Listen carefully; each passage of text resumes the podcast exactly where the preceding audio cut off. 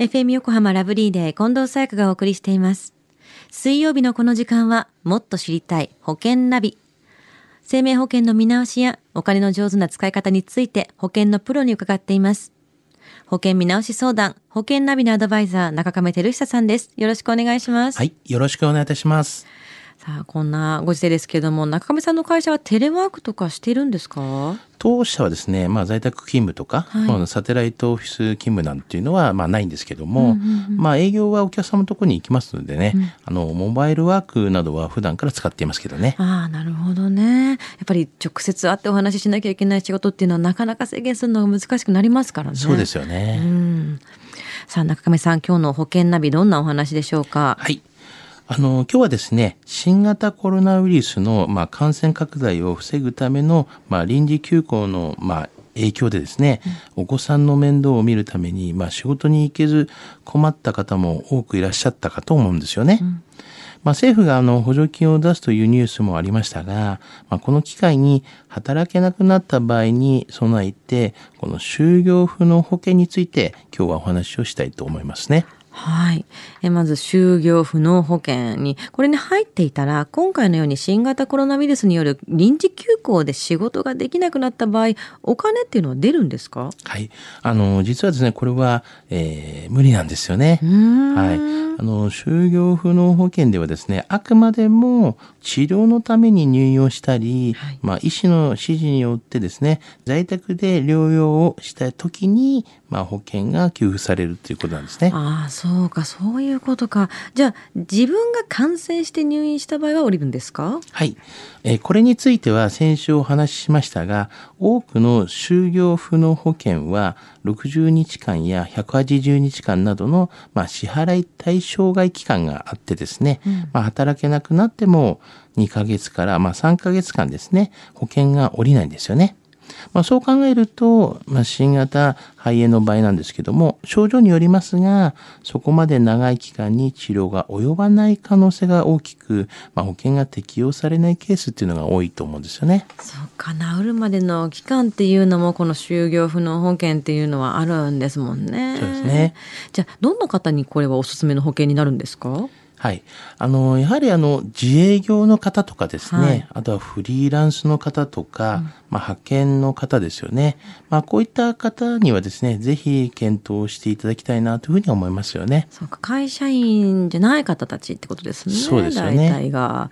じゃあ、就業不能保険について重要なポイントって何でしょう？はい。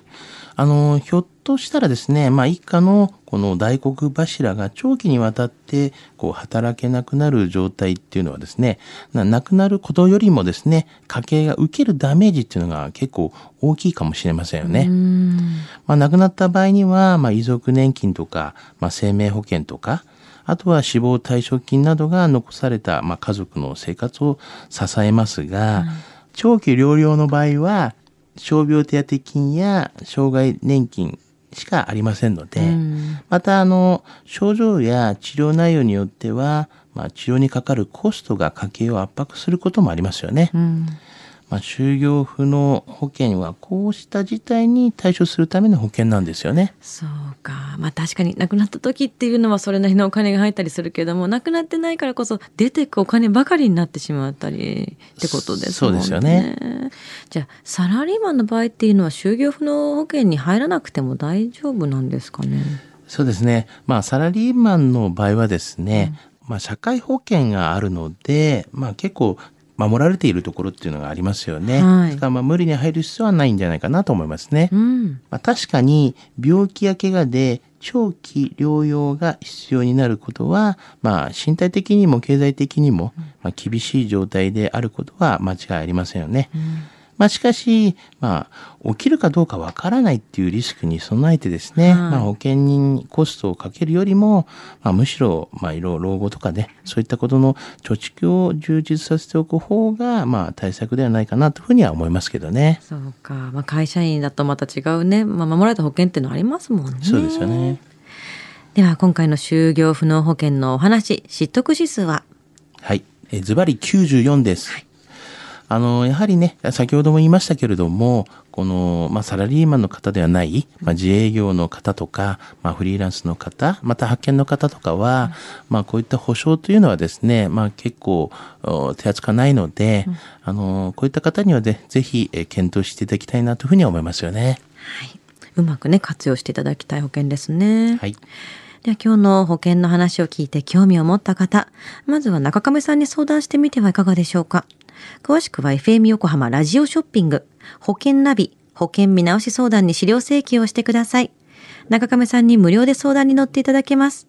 お問い合わせは電話番号045-224-1230 045-224-1230または FM 横浜ラジオショッピングのウェブサイトからどうぞ。そして保険ナビは iTunes のポッドキャストでも聞くことができます。もっと知りたい保険ナビ。保険見直し相談、保険ナビのアドバイザー、中亀照久さんでした。ありがとうございました。はい、ありがとうございました。